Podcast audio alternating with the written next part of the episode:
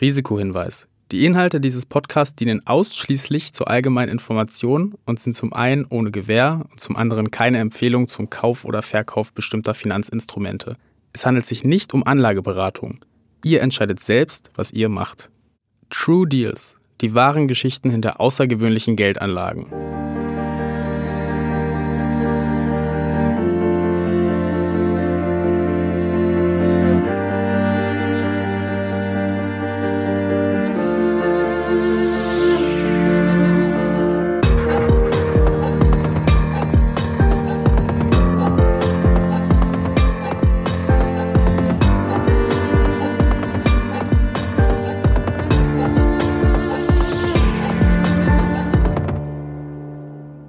Ein junger Tiroler bricht die Schule ab, beginnt mit 17 Jahren Dachböden auszubauen und ist heute einer der reichsten Menschen Österreichs. René Benko ist selfmade Milliardär, ein begnadeter Netzwerker und nach eigenen Angaben der größte Immobilienentwickler Europas. Aber was bedeutet es eigentlich für die Menschen hierzulande, wenn ausländische Großinvestoren ihr Geld in deutschen Immobilien anlegen, um damit Gewinne zu machen? 2013.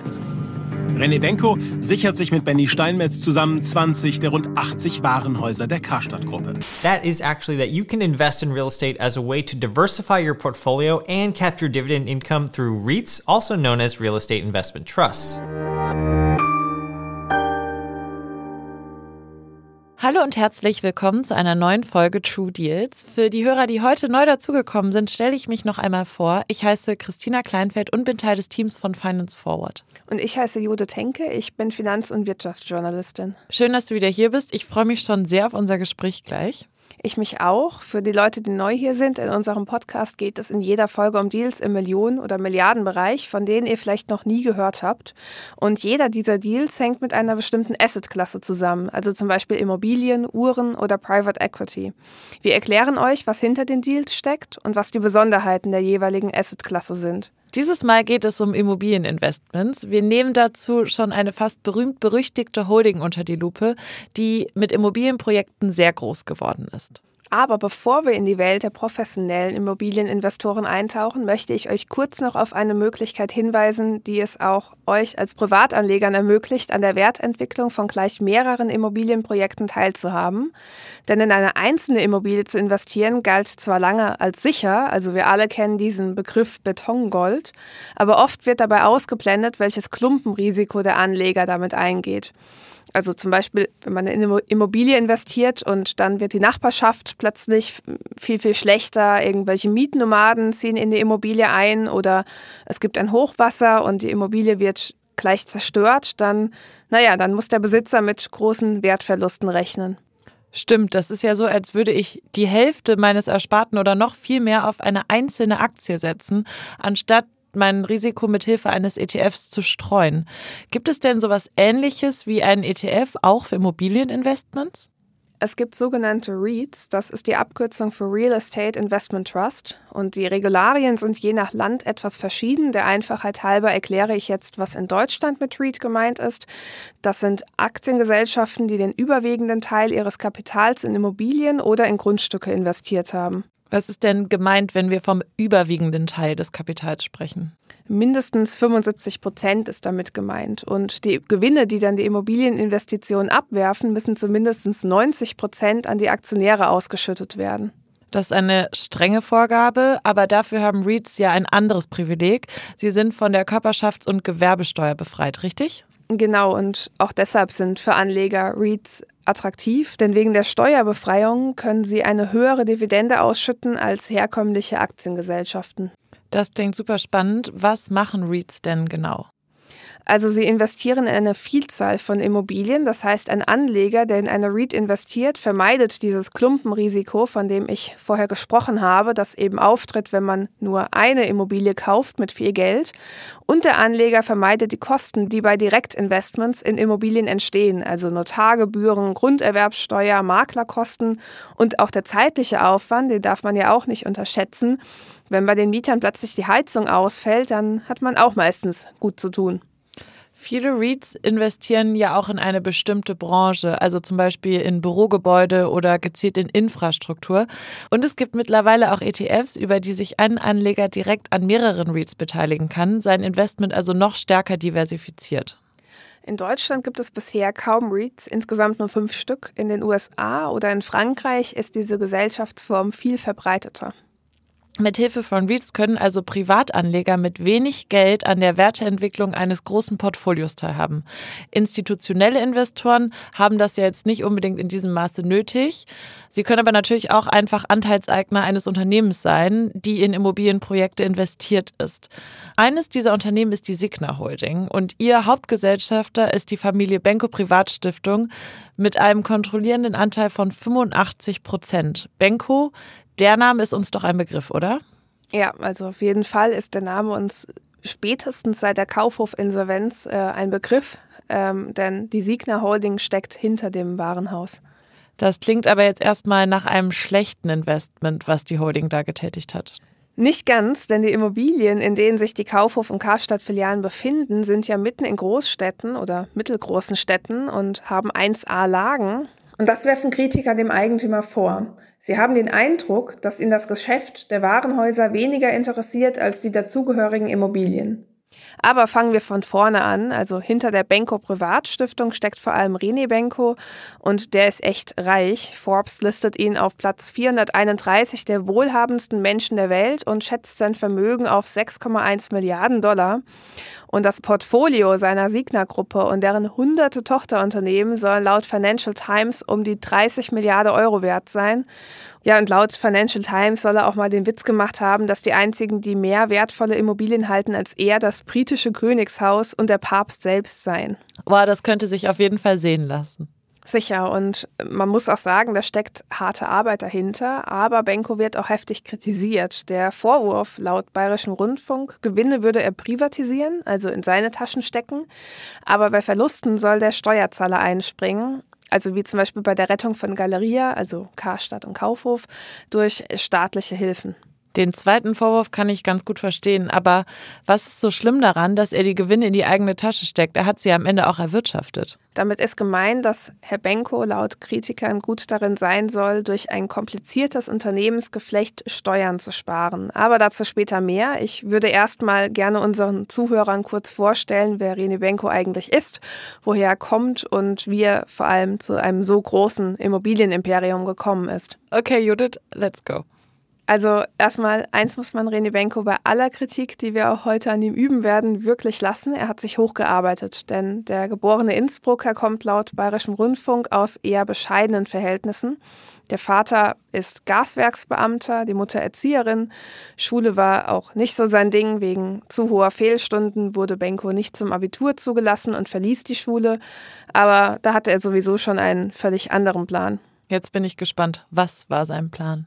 Also seit er 17 ist, arbeitete er als Assistent eines örtlichen Immobilienentwicklers und hatte auch schon bald selbst eine tolle Geschäftsidee. Und zwar kaufte er in Innsbruck alte Dachböden, renovierte sie und baute sie zu Luxuswohnungen aus. Und laut Financial Times ging er dabei geschickt vor, weil ich meine, erstmal ist man ja nicht so glücklich, wenn im eigenen Haus renoviert wird. Aber die Bewohner der unteren Stockwerke der Häuser überzeugte er, indem er ihnen einfach angeboten hat, Aufzüge auf eigene Kosten zu bauen. Das ist geschickt. Über einen Aufzug im Haus freut sich vermutlich jeder. Wie ging es denn dann weiter mit Benkos Aufstieg? Also im Jahr 2000 gründete er die Firma Immofina, die wurde 2006 in Signa umbenannt. Und was Benko immer schon gut konnte, war Kontakte knüpfen und sie auch nutzen. Laut Kapital arbeitete er zu Anfangszeiten mit Johann Zitterer zusammen, einem Star der Innsbrucker Immobilienszene, und Zitterer brachte ihn mit wichtigen Leuten in Kontakt. Und 2001 gewann Benko einen großen Geldgeber, den Tankstellenerben Karl Kowarek, der mit 26 Millionen sich am Unternehmen beteiligte. Und ab da konnte Benko spätestens wirklich größere Brötchen backen. Was meinst du mit größeren Brötchen genau? Ja, aber sein Gesellenstück, wie er selbst sagt, ist das Kaufhaus Tirol in Innsbruck, seine Heimatstadt. Das ist ein Einkaufszentrum, das enthält Läden wie H&M und so weiter, also ganz normal. Aber als Benko es mit 27 Jahren kaufte, stand es laut Kapital kurz vor der Insolvenz. Und außerdem wurde die barocke Straße, in der sich dieses sehr moderne Kaufhaus befindet, unter Ensembleschutz gestellt. Das Projekt stand also erstmal vor dem Aus. Jetzt können wir alle dreimal raten. Benko hatte dafür auf jeden Fall eine Lösung, richtig? Ganz genau. Er hatte seine Beziehungen spielen lassen und zwar in die höchsten Ränge der Politik zum ehemaligen österreichischen Bundeskanzler Alfred Gusenbauer, der noch heute im Beirat von Signa sitzt. Jedenfalls laut Kapitalmagazin. Gusenbauer ist mittlerweile, nachdem er Ende 2018 das Bundeskanzleramt verlassen hat, Beirat. Ach, das ist ja spannend. Ja, wir werden später da auch ein Muster erkennen. Jedenfalls, das Kaufhaus Tirol war nur der Anfang. Benko war eben jetzt richtig bekannt und ja, konnte dadurch auch leichter sein Portfolio erweitern, Immobilie um Immobilie. Und mittlerweile ist er der drittreichste Österreicher. Ja, und sein Geschäftsmodell beschreibt der Bloomberg-Korrespondent Boris Gröndahl in einer WDR-Doku so. Das Modell ist, dass er Immobilien kauft, bei denen er davon überzeugt ist, dass die unabhängig von dem, was in den Immobilien drin ist, etwas wert sind, und zwar mehr als der Betrag, für den er sie kaufen kann. Sehr geschickt. Wer gehört denn alles zu Benkos Immobilienimperium dazu? Also das alles aufzuzählen, da werden wir jetzt wirklich noch bis morgen beschäftigt. Kapital hat mal aus internen Unterlagen zitiert, wonach Signa bei 2017 bei etwa 10 Prozent aller Immobiliendeals in Deutschland und Österreich involviert war und dem Konzern, ich ziehe jetzt trotzdem ein paar Projekte auf, dem Konzern gehört zum Beispiel der sich noch im Bau befindende Elb Tower in Hamburg. Der soll mit 245 Metern das drittgrößte Hochhaus in Deutschland werden. Und außerdem gehört Siegner zur Hälfte das KDW in Berlin und auch das Alsterhaus in Hamburg gehört Siegner sowie die halbe Wiener City, wie Kapital so schön schreibt. Und in Berlin hat Siegner auch das Upper West gekauft. Das ist eine absolute Top-Adresse zwischen Kudamm und Gedächtniskirche. Das hat er laut Kapital gemeinsam mit vier anderen Häusern für 1,5 Milliarden Euro übernommen. Ich finde, das ist ganz schön beeindruckend, auch in Zahlen. Aber zur Signa Holding gehören ja nicht nur Immobilienprojekte. Ganz genau. Also im Handel ist Signa auch sehr aktiv. Galeria Kaufhof Karstadt nehme ich jetzt hier mal raus. Da reden wir noch später drüber. Zur Signa Holding gehört auch die Signa Retail Gruppe. Sie vereint die Handelsplattformen Signa Premium, Signa Department Store Group, Signa Home and Lifestyle, Signa Food and Restaurants und die Signa Sports United. Und die Signa Sports United ist sogar 2021 in New York an die Börse gegangen. Das ist ein wirklich großes Unternehmen mit mehreren eigenen Online-Shops, die durch eine selbstentwickelte IT-Plattform zentral gemanagt wird. Zielgruppe sind daher vor allem Hobbysportler. Und neben diesem Handelssegment gehört zur Signa Holding noch ein weiterer Arm, Signa Media.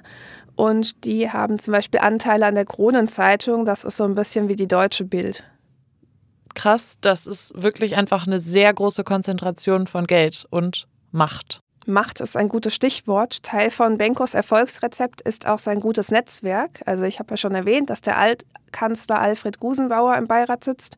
Und der ist laut eines Politik-Insiders, den Kapital zitiert, ein wichtiger Querverbinder. Er soll demnach Benko geholfen haben, sich mit Spitzenpolitikern zu vernetzen und mit Konzernchefs. Dazu gehört die ehemalige FPÖ-Vizekanzlerin Susanne Ries, wie die Taz schreibt, und auch der Strabag-Tycoon Hans-Peter Haselsteiner und der Berater Roland Berger sind laut Kapital bzw. Taz Teil des Netzwerks. Und er soll auch mit dem ehemaligen österreichischen Bundeskanzler Sebastian Kurz befreundet sein. Der nahm ihn sogar mit auf eine offizielle Reise nach Abu Dhabi und ähm, was ich auch gefunden hatte in der WDR-Doku ist eine Szene, in der Kurz ihn mit folgenden Worten vorgestellt hatte.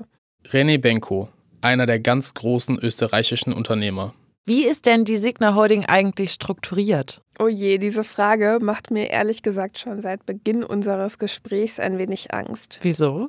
Äh, ja, weil das wirklich kaum möglich ist, dieses Geflecht zu durchdringen. Ich glaube, wir sollten es auf jeden Fall mal probieren.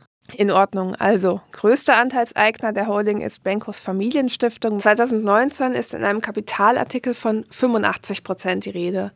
Zur Holding gehört dann auch Signa Retail, auf deren Töchter ich ja schon eingegangen bin. Dazu gehört der Holding noch Signa Prime Selection, darüber hält sie Immobilien, und Signa Development Selection, da geht es um Immobilienentwicklung. Das klingt doch bis jetzt noch gar nicht so chaotisch. Ja, bis jetzt. Aber zu den einzelnen Segmenten gehören Hunderte an Tochterfirmen, wie mehrere Medien berichten. Und das geht zulasten der Transparenz, wie Kapital schreibt. Demnach soll nur Benko und sein engster Zirkel wissen, wie es in der verzweigten Konzernfamilie aussieht. Der WDR, der wirklich eine wunderbare Doku zu Benko gedreht hat, hat auch einen österreichischen Journalisten zum Firmengeflecht interviewt, Michael Nickbasch. Mit ihm hatte ich auch übrigens mal bei einer Recherche zusammengearbeitet und das ist wirklich ein ganz bekannter Investigativjournalist. Jedenfalls, der sagt in der Doku, Wieso ist die Unternehmensgruppe Signa so verschachtelt? Nach meiner Erfahrung haben Verschachtelungen immer bilanzielle und steuerliche Gründe. Ich glaube, jeder, der mal versucht hat, ein Organigramm der Signa-Gruppe zu zeichnen, hat irgendwann aufgegeben. Das sind ja klare Worte, aber was meint Nick Basch denn mit bilanziellen und steuerlichen Gründen? Ja, da gibt es mehrere Beispiele für. Und es gibt noch einen weiteren Fall, den ich hier beschreiben möchte. Und der hat mit einem Gebäudekomplex in Wien zu tun, dem Goldenen Quartier. Dazu hat der WDR recherchiert. Und was hat der WDR da herausgefunden? Ja, laut WDR sei das Goldene Quartier an eine Firma in Luxemburg verkauft worden für 141 Millionen Euro. Und zwei Wochen später reichte diese Luxemburger Firma offenbar das Gebäude weiter an eine neu gegründete Firma in Österreich. Dieses Mal aber für 195 Millionen Euro. Ja, und durch diesen Deal habe Benko eine Dividende von mehr als 50 Millionen Euro kassiert und diese sei steueroptimiert auf dem Konto seiner Privatstiftung gelandet. Dieses, äh, ich nenne es mal Geschäftsgebaren, hat gegenüber dem WDR auch Christoph Trautvetter vom Netzwerk Steuergerechtigkeit eingeordnet. Der ist ein Experte, der schon seit Jahren gegen intransparente Firmengeflechte und Steuervermeidung kämpft. Er sagt, wenn ich mir das Firmenkonstrukt ansehe, über das er seine Investments abwickelt, ist es jemand, der Steuern vermeidet, wo er kann. Wir sehen, dass die Gewinne seiner Immobilien in Deutschland zu einem Teil nach Luxemburg verschoben wurden und von da weiter wandert, zum Teil in eine Familienstiftung in Liechtenstein mit dem Ziel, Steuern zu vermeiden, so gut es geht. Auch das sind harte Worte. Definitiv, aber das ist nicht das Einzige, was Trautvetter kritisiert. Es gab laut WDR noch einen weiteren ungewöhnlichen Vorfall bei Signa. Dieses Mal geht es um eine Karstadt-Immobilie in Köln. Für deren Verkauf wurde keine Grunderwerbssteuer fällig. Wieso? Naja, es wurde nicht die Immobilie verkauft, sondern nur Anteile an ihr. 94,9 Prozent der Anteile kaufte Benko. Aber wieso kaufte Benko genau 94,9 Prozent? Ja, bis 2021 war es so, bis zu 94,9 Prozent konnte man eine Beteiligung an einer Personengesellschaft mit Immobilienbesitz steuerfrei erwerben. Mittlerweile gilt das nur noch bis 89,9 Prozent. Aber das Prinzip bleibt gleich. Statt die Immobilie zu kaufen, erwerben Investoren einen großen Teil der Anteile einer Gesellschaft, die die Immobilie besitzt. Und dadurch zahlen sie eben keine Grunderwerbssteuer. Das nennt sich Share Deal. Trautvetter erklärt im WDR, was das Problem daran ist. Diese Share Deals sind ein Beispiel für Steuerungerechtigkeit. Vor allem institutionelle, professionelle Investoren, die größere Deals machen, nutzen diese Methode, um Grunderwerbssteuer zu vermeiden. Das führt dann dazu, dass der kleine Hauskäufer, der Wohnungskäufer, der solche Möglichkeiten nicht hat, immer höhere Steuersätze zahlen muss. Wir sehen hier, die Steuersätze für Grunderwerbsteuer sind in den letzten Jahren kontinuierlich gestiegen, weil die Städte diese Einnahmen brauchen und auf der anderen Seite entziehen sich die professionellen Investoren dieser Steuer. Aber Benko ist doch sicherlich nicht der Einzige, der mit Hilfe von Share Deals Steuern spart. Definitiv nicht. Aber er steht eben nicht nur deshalb in der Kritik. Benko war auch schon in mehrere Gerichtsverfahren verwickelt. Und ist er auch verurteilt worden? Ja, 2012, da wurde er laut Bayerischem Rundfunk wegen versuchter Schmiergeldzahlung verurteilt und erhielt ein Jahr auf Bewährung. Das Schmiergeld soll der frühere kroatische Premierminister Ivo Sanada erhalten, damit er mit seinem Freund Silvio Berlusconi spricht, damit dieser wiederum ein Steuerverfahren beschleunigt, das in Italien gegen eine Tochter der Signa Holding lief. Spannend, da wurde er wohl wegen den Steuern nervös. Ja, offenbar schon. Es gibt noch einen zweiten Fall, der ist noch mal so ein bisschen spektakulärer, würde ich sagen, denn über ihn stolperte der Ex-Kanzler Sebastian Kurz, der 2021 zurücktrat. Denn in Österreich lief damals eine langwierige Ermittlung wegen Korruption, in die auch mehrere Geschäftsleute und Politiker, eben auch Kurz, verwickelt waren. Und auch Benko wurde als Verdächtiger betrachtet. Das wurde laut Financial Times bekannt, nachdem 2022 die Polizei die Geschäftsgebäude der Signer-Gruppe in Innsbruck durchsucht hatten.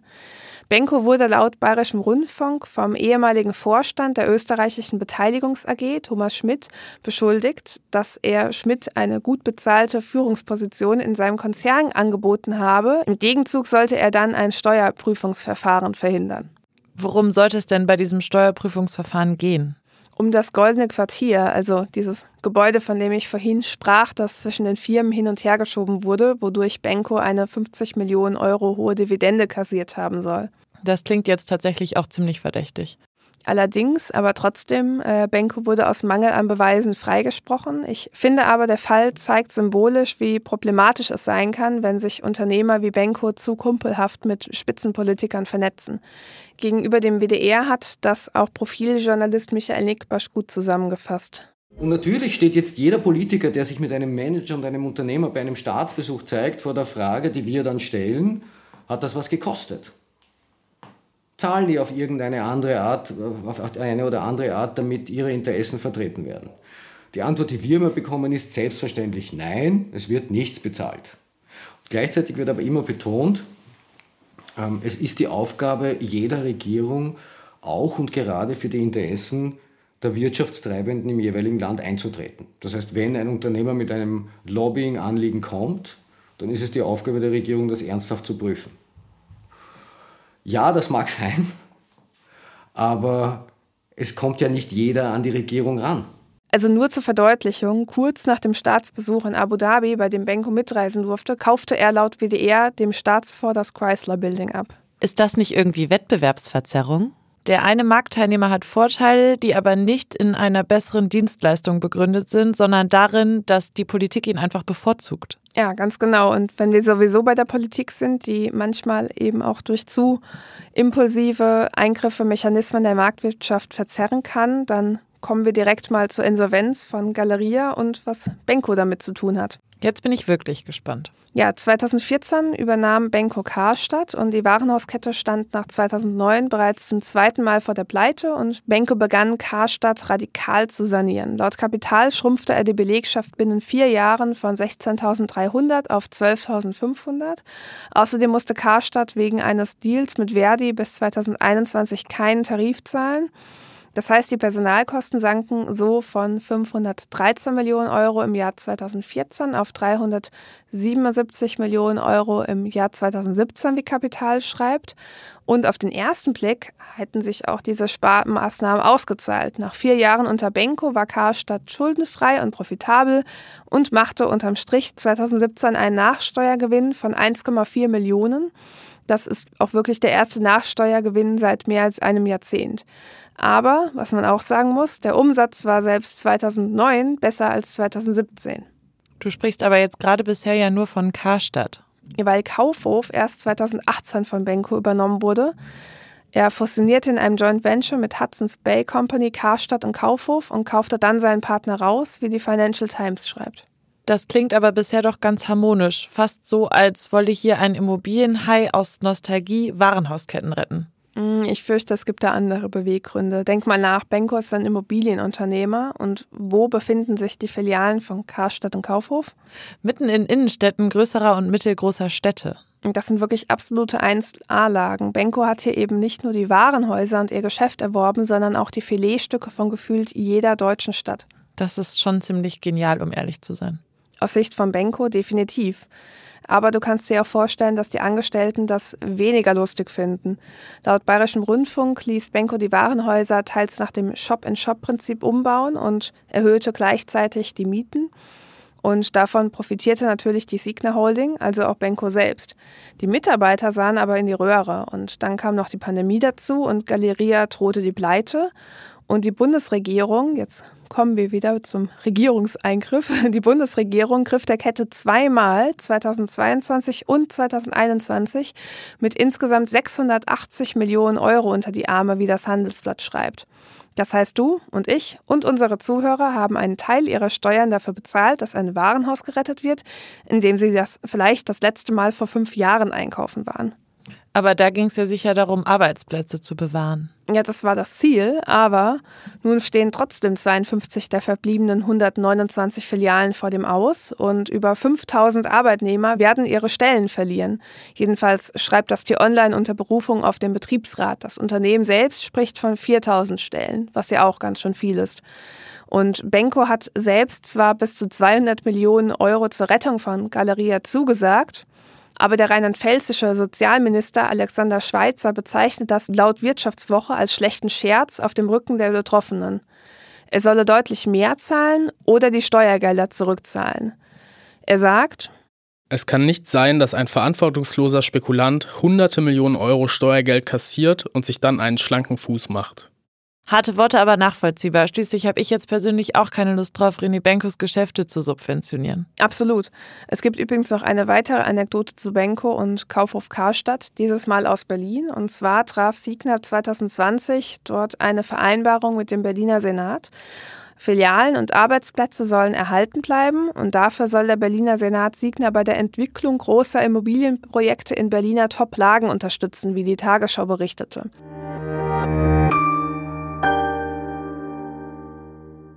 Jetzt spreche ich auch noch einmal mit Elena Reuter. Sie war in der ersten Folge schon als Expertin dabei und verantwortet beim Family Office Finvia den Bereich Real Estate.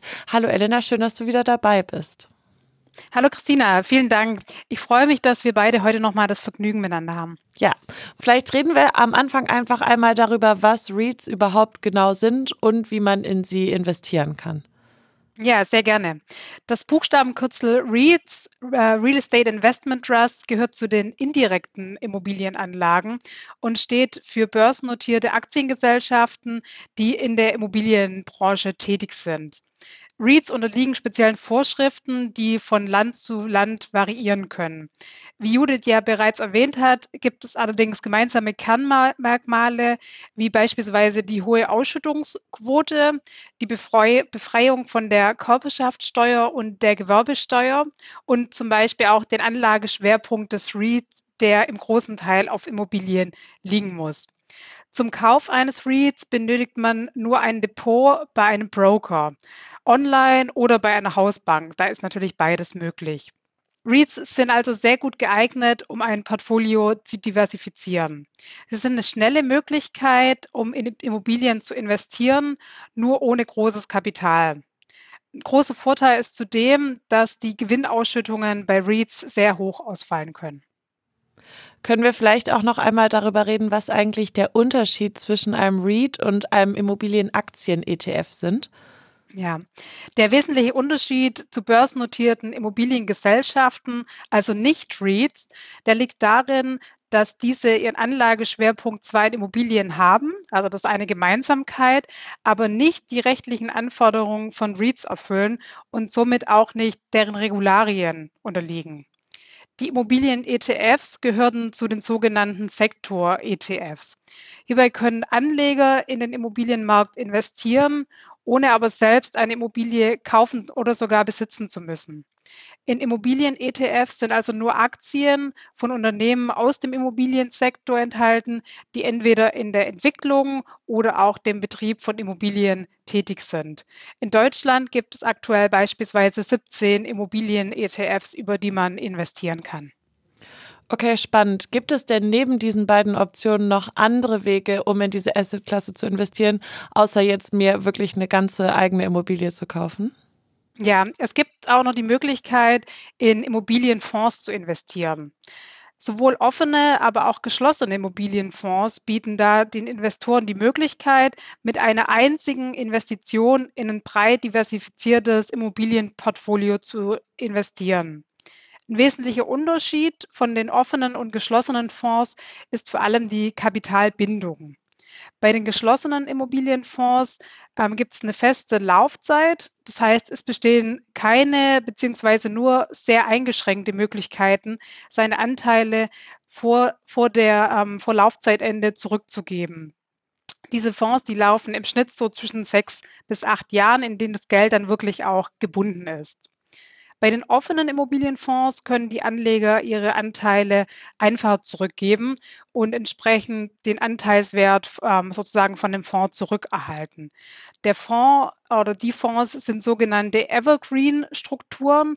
Das heißt, es gibt keine feste Laufzeit und diese Fonds sind quasi auch an der Börse äh, handelbar. Inzwischen gibt es aber auch die Option ähm, der Immobilientokenisierung. Das haben vielleicht einige auch schon mal gehört.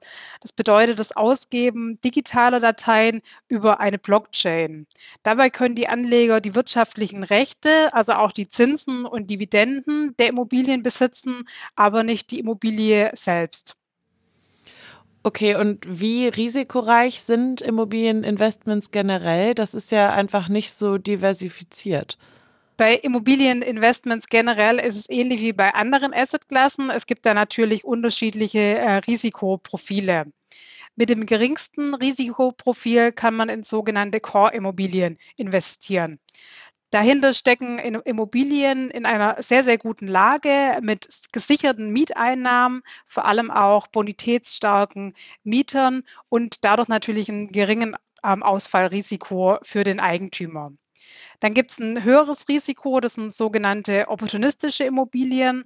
Das sind sozusagen Immobilieninvestments mit sehr hohen Risiken. Darunter fallen auch Projektentwicklungen. Also wenn man zum Beispiel ein Grundstück kauft, selbst bebauen möchte, dann kommt man automatisch mit Kosten, Zeit, Planungs- oder zum Beispiel auch Fertigstellungsrisiken durch Verzögerung dann in Berührung und diese Risiken kommen dann natürlich dazu. Welche Renditen kann man denn grundsätzlich hier so erwarten? Ja, das kommt auch ganz auf den Fremdkapitaleinsatz darauf an. Im Bereich Core äh, sind aktuell Renditen von zwei bis drei Prozent möglich. Im Bereich äh, opportunistisch liegen wir eher bei zehn Prozent aufwärts. Dazwischen gibt es aber noch zwei andere Risikoprofile. Das ist einmal der Bereich Core Plus und Value Add. Das sind beides Risikoarten mit einem mittleren Risiko, die sich dann quasi zwischen drei und zehn Prozent dann, dann einpendeln von der, vom Rendite-Risiko-Verhältnis. Spannend. Ich glaube, was bei Immobilien auch besonders interessant ist, sind ja die vielen steuerlichen Vorteile. Und gerade im Bereich der Gewerbeimmobilien ist ja immer wieder von Indexierung die Rede.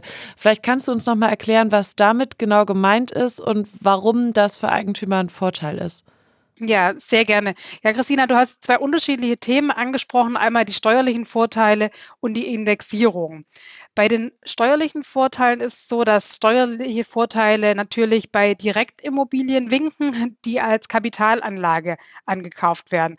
Das heißt, Immobilien, die nicht selber eigengenutzt sind, sondern angekauft wurden, um diese zu vermieten.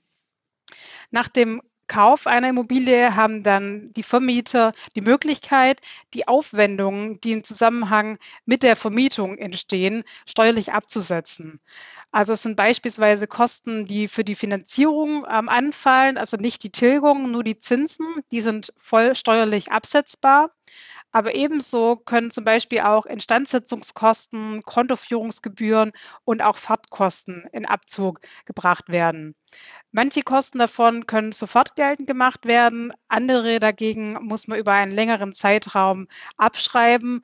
Hier lohnt es sich auf jeden Fall, mit seinem Steuerberater Rücksprache zu halten. Das zweite angesprochene Thema, die Indexierung. Die Indexierung bedeutet die Wertsicherung eines Mietvertrages. Für Eigentümer ist es natürlich äh, besonders in aktuellen Zeit, äh, wo wir eine hohe Inflation haben, sehr wichtig, dass Mieterhöhungsklauseln in den Mietverträgen verhandelt sind. Das heißt, eine Mieterhöhung kann vertraglich in Form einer Indexmiete ähm, schon von Beginn an vereinbart werden. So ein Index-Mietvertrag enthält die Vereinbarung zwischen dem Vermieter und dem Mieter, dass die Miete entsprechend den Lebenshaltungskosten gestaltet wird. Es bedeutet ganz einfach, steigen also die Kosten des Lebensunterhalts, so steigt auch der Mietzins in Relation. Und der Verbraucherpreisindex, der wird vom Statistischen Bundesamt errechnet und auch herausgegeben. Und danach wird sozusagen auch die, die Miete dann gestaltet. Good to know. Was mir in den letzten Monaten immer wieder aufgefallen ist, sind natürlich wie wahrscheinlich allen anderen die steigenden Zinsen. Das macht es, glaube ich, für viele Leute sehr viel schwieriger, Bauprojekte oder ganze Immobilien dann auch zu finanzieren. Wie schätzt du da das aktuelle Marktumfeld ein? Ja, das stimmt, was du gerade gesagt hast. Das Zinsumfeld hat sich innerhalb des letzten Jahres sehr, sehr stark verändert. Also aus einer Null vor dem Komma, was, was eine Zinsbindung angeht, ist jetzt eine Drei aus, vor dem Komma geworden. Und auf Sicht von einigen Monaten könnten die Bauzinsen sogar noch weiter steigen. Wir haben natürlich jetzt eine ganz neue Zinslandschaft, an die sich alle Marktteilnehmer erstmal gewöhnen müssen. In der jüngeren Vergangenheit war es so, dass natürlich Verkäufer dadurch Reduzierung der Verkaufspreise in Kauf nehmen müssen, um natürlich auch die steigenden Finanzierungskosten auf Seiten des Käufers dann wieder auszugleichen, weil ansonsten Immobilien nicht mehr attraktiv sind. Auf dieser Basis ähm, kann man jetzt aber beobachten, dass aktuell wieder Immobilientransaktionen stattfinden. Das heißt, zu geringeren Kaufpreisen, mit weniger Fremdkapital, aber natürlich auch mit höheren Fremdkapitalkosten, wie wir es noch vor einem Jahr gesehen haben. Mhm. Und ist das jetzt ein Phänomen, was wir vielleicht vor allem in Deutschland beobachten oder ist das auch im Ausland so? Und wie schwer ist es denn für mich als deutscher Investor im Ausland Immobilien zu kaufen? Ja, also die Zinssituation, die Zinslandschaften sind vor allem natürlich auch im Ausland ähm, angezogen, beispielsweise in den USA oder auch in anderen europäischen Standorten. Ja, das Wichtige ist, um im, in Immobilien erfolgreich zu investieren, braucht man immer ein sehr, sehr gutes und auch breites Netzwerk, um natürlich erstmal den Zugang zu den Immobilien zu bekommen, aber dann auch erfolgreiche die Immobilien äh, zu erwirtschaften. Das fängt schon beim Makler oder den Akquisitionskontakten an, geht dann aber auch ähm, über Partner wie den Rechtsberatern, Steuerberatern, Hausverwaltungen oder zum Beispiel auch Handwerkern, wenn man so eine Immobilie im Bestand dann ähm, umgestalten möchte. Außerdem muss man sich natürlich im Ausland auch mit den gesetzlichen Gegebenheiten und Eigenheiten auch des Landes auseinandersetzen und vor allem auch auskennen um dort erfolgreich investieren zu können. Es ist deshalb als vor allem deutscher Investor nicht einfach, im Ausland Immobilien zu kaufen. Und es empfiehlt sich äh, wirklich, dies beispielsweise mit Immobilienmanagern über Fonds zu tun. Denn da ist man sehr gut aufgehoben, weil man dort über natürlich Manager investiert, die sich sehr, sehr gut in den Märkten und in den jeweiligen Ländern auskennen. Wichtig ist auch das Thema Diversifikation im Ausland ähm, nicht zu vergessen. Wenn du jetzt gerade das große Schlagwort Diversifikation gesagt hast, würdest du dann auch sagen, dass geografische Streuung halt Teil davon sein sollte? Ja, die geografische ähm, Diversifikation die ist ein sehr, sehr wichtiger Bestandteil einer jeden Immobilienstrategie. So ist es äh, wie bekanntlich sehr, sehr sinnvoll, nicht alle Eier in einen Korb zu legen, sondern möglichst über viele Regionen, aber auch Währungen beispielsweise zu diversifizieren. Wie ich vorher schon erwähnt hatte, kommt es bei Investitionen im Ausland vor allem darauf an, über Profis zu gehen, die sich in den Märkten auskennen und demnach lieber über Fonds oder beispielsweise, was wir angesprochen hatten, auch REITs zu investieren, als dort lieber selbst einzusteigen. Mhm. Und äh, eine letzte Frage, die sich so ein bisschen aus der Recherche zu dieser Folge ergeben hat. Die Baukosten für Immobilienprojekte sind einfach wahnsinnig gestiegen. Das liegt, glaube ich, an verschiedenen Einflussfaktoren, an Covid zum Beispiel oder am Ukraine-Konflikt.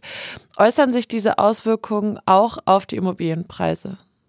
Ja, seit Beginn des Krieges in der Ukraine sind natürlich die Energie- und vor allem die Rohstoffpreise historisch gestiegen, was natürlich auch für steigende Immobilienprojektkosten äh, gesorgt hat. Daneben hatten wir gleichzeitig das Phänomen, dass natürlich auch die Finanzierungskosten für Immobilien gestiegen sind. Inzwischen sind die Energie- und die Rohstoffpreise, die haben sich wieder auf Vorkriegsniveau normalisiert. Die Zinsen haben sich ja zwischenzeitlich auch eingependelt. Die Leute haben sich an die neue Zinslandschaft gewöhnt. Aber es ist dennoch so, dass ähm, zu den attraktivsten Nutzungsarten seitdem natürlich mehr die defensiven ähm, ja, Nutzungsarten oder die Mieteinnahmen, wie zum Beispiel aus dem Wohnsegment, zählen. Vor allem die langsame Zunahme der Bautätigkeit, ähm, die werden natürlich durch die hohen äh, Baukosten, die wir jetzt natürlich noch haben, verstärkt. Und dies führt natürlich dann auch zu einem weiteren zunehmenden Angebotsmangel ähm, auf dem Immobilienmarkt. Mit einem knappen Angebot gehen natürlich automatisch weitere Kauf- und Mietpreissteigerungen einher.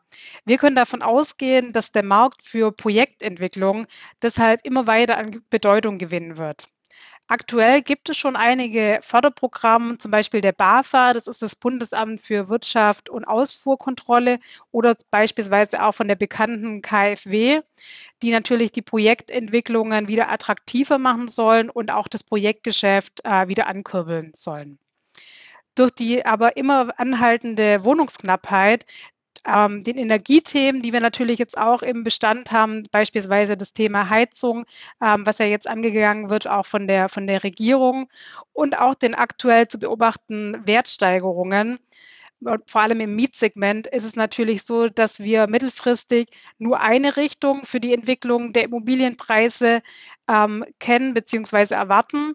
Und solange die Inflation höher ist als die Zinsen, ähm, sehen wir eigentlich einen nachhaltigen Preisverfall im Immobiliensegment, insbesondere im Wohnsegment, für sehr, sehr unrealistisch.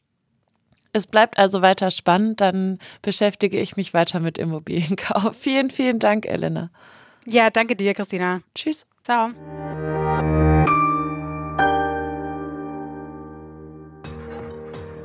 In dieser Folge von True Deals habe ich zusammen mit Judith und Elena Reuter vom Family Office Finvia über eine spezielle Form von Immobilieninvestitionen gesprochen, nämlich über sogenannte REITs.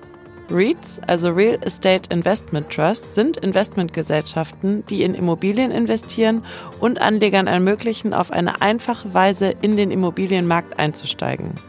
Sie sind eine beliebte Anlageform für Investoren, die von den potenziellen Renditen und Diversifikationsmöglichkeiten des Immobilienmarkts profitieren möchten, ohne direkt in einzelne Immobilien zu investieren. Einer der Hauptvorteile von REITs ist die Möglichkeit, regelmäßige Einnahmen zu generieren.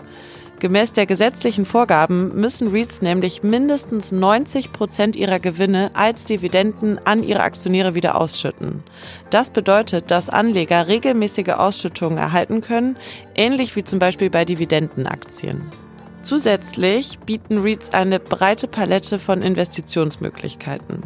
Sie können in verschiedene Arten von Immobilien investieren, wie zum Beispiel in Wohn-, Gewerbe-, Industrie- oder Gesundheitsimmobilien. Das ermöglicht den Anlegern, ihr Portfolio zu diversifizieren und von den verschiedenen Immobilienmärkten zu profitieren. Schön, dass ihr wieder zugehört habt. Bis zum nächsten Mal.